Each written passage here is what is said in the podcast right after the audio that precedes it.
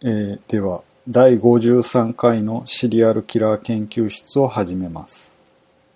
えー、ツイッターのフォロワーが増えたり、メールが来たりというのは全然ないので、実感はないんですけども、シーサーブログの訪問者数を見ていると、少しずつですが、視聴者数が増えていまして、非常にありがたいと思っています。これからも地道に更新していきますので、よろしくお願いします。あと、シーサーブログの方に Amazon のリンクを貼ってるんですけども、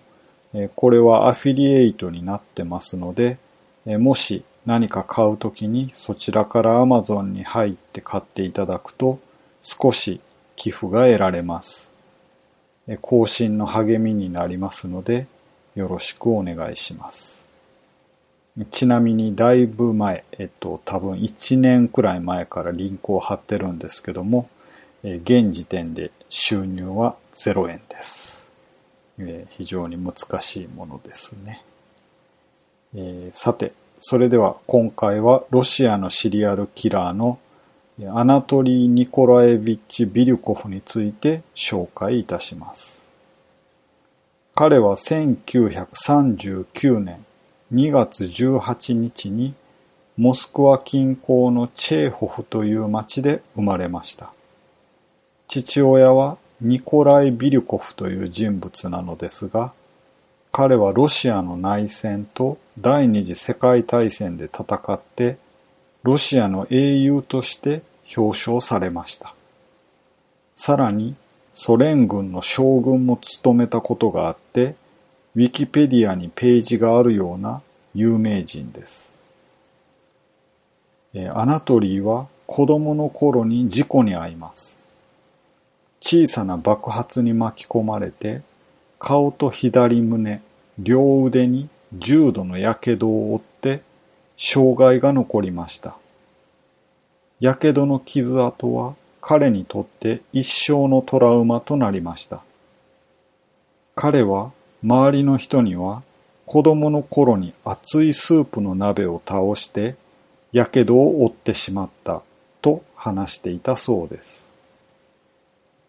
彼はクラスでいじめられていて、友達もできませんでした。彼は引きこもりがちで社交的ではなくなってしまいました。ただし、アナトリーは結婚していて、娘が二人いました。一人は息子だったという資料もありました。彼を知る人の証言によると、アナトリーは親切で礼儀正しい人物でした。そのため彼が逮捕された時に誰も彼が犯罪を犯したと信じることができませんでした。彼はメカニック、機械工として働いていたようです。1971年、彼は小児科の病院からベビーカーを盗もうとしました。この時は赤ちゃんの母親がすぐに気づいて泣き叫んだため、アナトリーはすぐに捕まりました。彼は警察にいたずらしようとして失敗したと話したので、公序良俗違反の罰金と厳重注意で済まされました。一年後に再び彼はベビーカーごと赤ちゃんを誘拐しようとします。この時も誘拐できずに捕まりますが、2回目だったということで、3年の実刑が宣告されました。刑務所に入っている間に離婚しました。3年後に釈放されてからは、建築会社で整備士として働きました。この後はかなり気持ち悪い描写が続くので、グロテスクなものへの耐性のない人は、えっ、と、聞くのをやめた方がいいと思います。えかなり胸くそで救いようがない事件ですので、え心の準備をして、ちょっと覚悟をしてから聞いてください。えそれでは殺人事件について続けます。え、事件の詳細については日本語の資料は全然なくて英語版でも詳細は省かれていました。ロシア語版のウィキペディアを翻訳アプリで訳しながら読むと次のような詳細が書かれていました。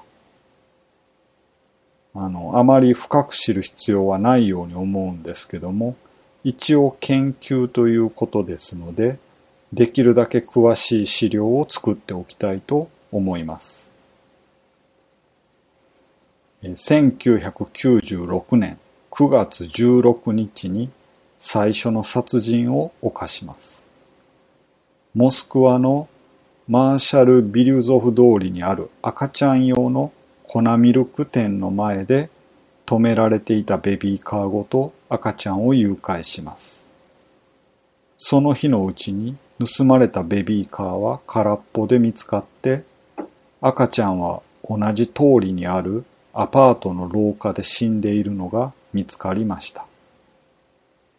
その3日後、アナトリーはプロスペクトミラ通りにあるチルドレンズワールドというお店の前でベビーカーごと生後3ヶ月の女の子を誘拐しました。当局は連続犯の可能性を疑って行方不明の赤ちゃんを探すためにモスクワ警察史上最大の捜索を開始しました。10月17日、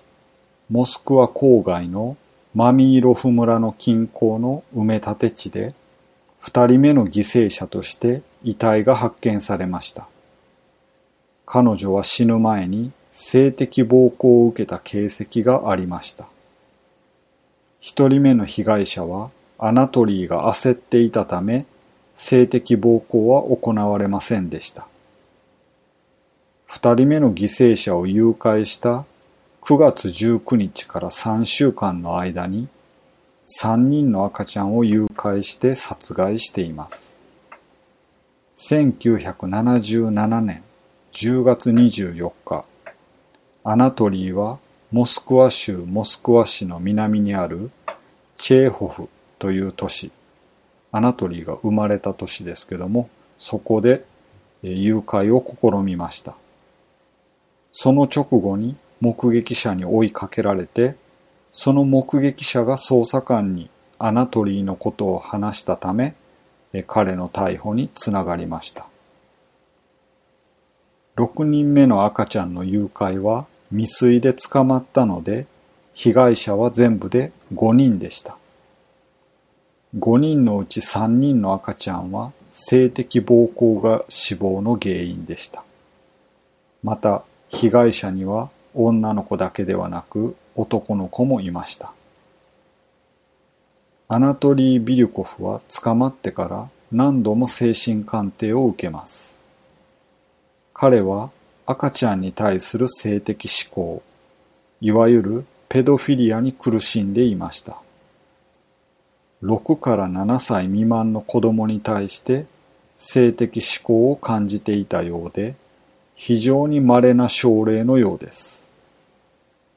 彼は妻からセックスを拒否されたことが、この犯罪を実行する決定的な動機になったと捜査官に話しました。1978年、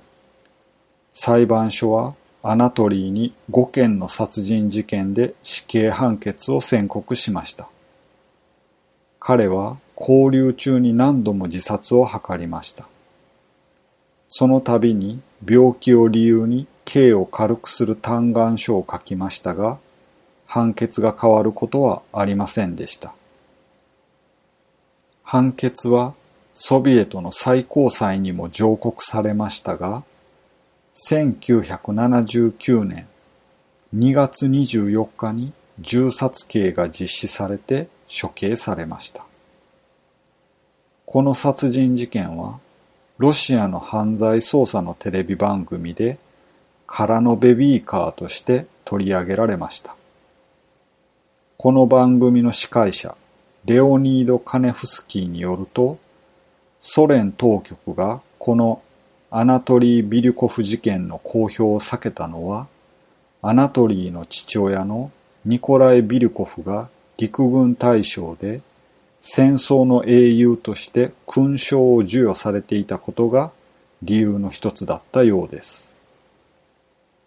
彼はベビーハンターとも呼ばれていました。あまりにも異常な犯行なので、調べていてどんどん憂鬱になっていきました。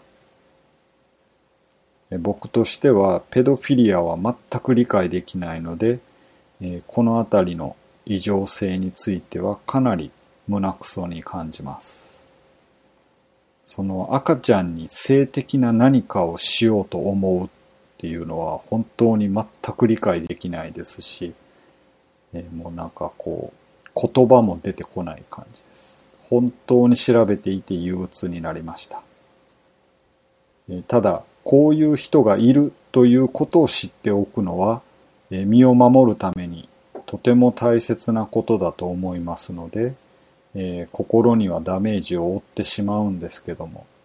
無視するわけにもいかないので、えー、まあなかなか難しいところだと思います。異常者を調べていくという中で避けては通れないところだと考えています。以上でアナトリー・ニコラエビッチ・ビリュコフの研究発表を終わります。